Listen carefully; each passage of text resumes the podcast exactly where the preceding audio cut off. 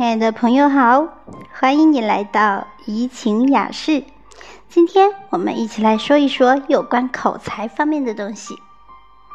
相信你一定也会很感兴趣哟。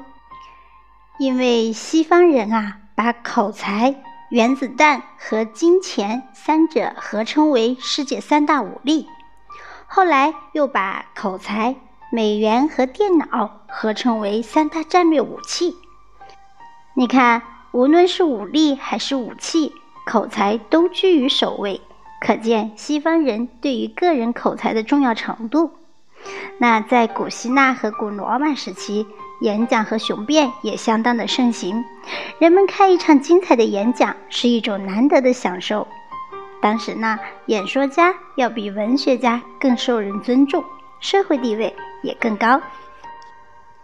那么今天我们一起来看一看，能说不是本事，会说才叫能耐。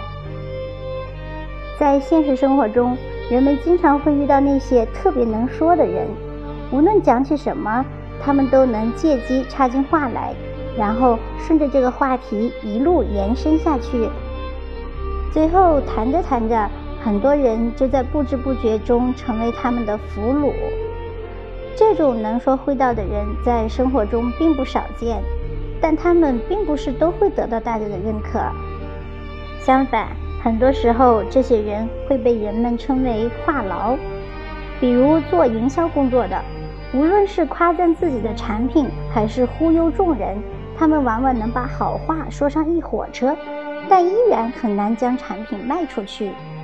所以，一个人能说固然是好事，也彰显出了他们广阔的知识面，但是还是要会说，才能达到最终的目的。相比于那些营销人员。央视的主持人尽管也都比较能说，可是如果让营销人员与主持人来对弈的话，相信再能说的名嘴也很难说得过那些营销人员。但是央视主持人的办事效率却要远远高于营销人员。那么是什么原因造成了如此大的反差呢？原因其实很简单，一个人仅仅能说，并不是一种本事。只能说明他有较强的语言表达能力，但是这并不表明他拥有良好的口才，因为好的口才不仅仅包括能说，还包括懂得说话的技巧。所以，能说不是本事，会说才叫能耐。这就涉及一个人对语言技巧的把握。而语言技巧有很多，这一点从那些央视主持人身上就可以看出来。在央视主持用事实说话的焦点访谈的金一丹，极为注重语言的可信度。他总是带着自己对所采访事件的思考去进行解说与分析，因此他的采访胜在高度。金一丹的节目往往不是单纯从一个事件本身出发。而是将节目所要采访的事件放在整个社会的背景之下去展开诘问，直指事件涉及的问题核心。所以，金一丹在语言上更多了几分深度，其可信度与权威性便在无形之中展现于观众面前。与此同时，因为焦点访谈栏目所采访的事件大多是人们所关心的焦点问题。比如网络游戏对时下青少年的危害，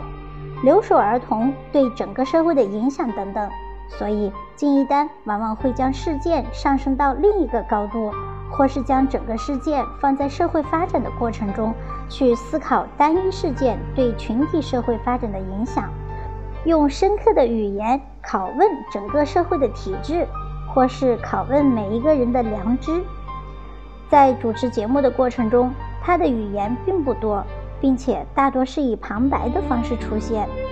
但是句句切中问题的要害，尤其是节目结束前的那几句精辟的话，更是带着某种思考或诘问，像刀一样深深地扎入了人的心脏。相较于金一丹，撒贝宁更给人一种能说的感觉，但是如果仅仅是从说话的声音上来看，撒贝宁的发音更带着几分南方人的味道，这使得他主持节目时的声音与其他主持人有很大的差距。不过，撒贝宁同样有会说的本领，所以他在加盟央视《今日说法》之后，很快便成为观众所喜欢的主持人。同靳一丹主持的焦点访谈相比，《今日说法》是一档更加注重事实、讲究证据的栏目，而主持人撒贝宁却有与靳一丹完全不同的主持风格和语言技巧，并且他依然得到了众多观众的喜欢。那么，撒贝宁又是如何巧用语言技巧的呢？今日说法与焦点访谈相比，尽管都注重事实性，但前者更偏重于法律层面，在向观众介绍一个个真实的案例的同时，更注重让观众从法律的角度去剖析案例，从而达到普法的目的。正是出于这样一种目的，在主持节目的过程中。撒贝宁除了注重对整个案件画面的切换，在解析案件上一步步引人入胜之外，还着重从法律角度解读案件，使观众在被扑朔迷离的侦破过程所吸引的同时，又能从法律层面得到启发。所以在撒贝宁看似漫不经心、不慌不忙的讲述中，观众的视线被牢牢吸引。并在不知不觉间深入其中，因此从发音上来看，撒贝宁的普通话虽然给人一种略微加深的感觉，但也正是因为他这种独特的声音，加上他扣人心弦的讲述技巧，以及他对法律知识的了解，使他成为央视主持人中会说的一位。事实上，无论是敬一丹还是撒贝宁，如果仅论能说，他们其实跟李咏等娱乐节目主持人相差很远，更别说那些社会上的营销人员了。但是他们却凭借着自己对工作的认真态度，运用不同的语言技巧，成为一个又一个会说的人。最终在打动亿万观众的同时，也成就了他们各自的事业，拥有了无人能敌的能耐。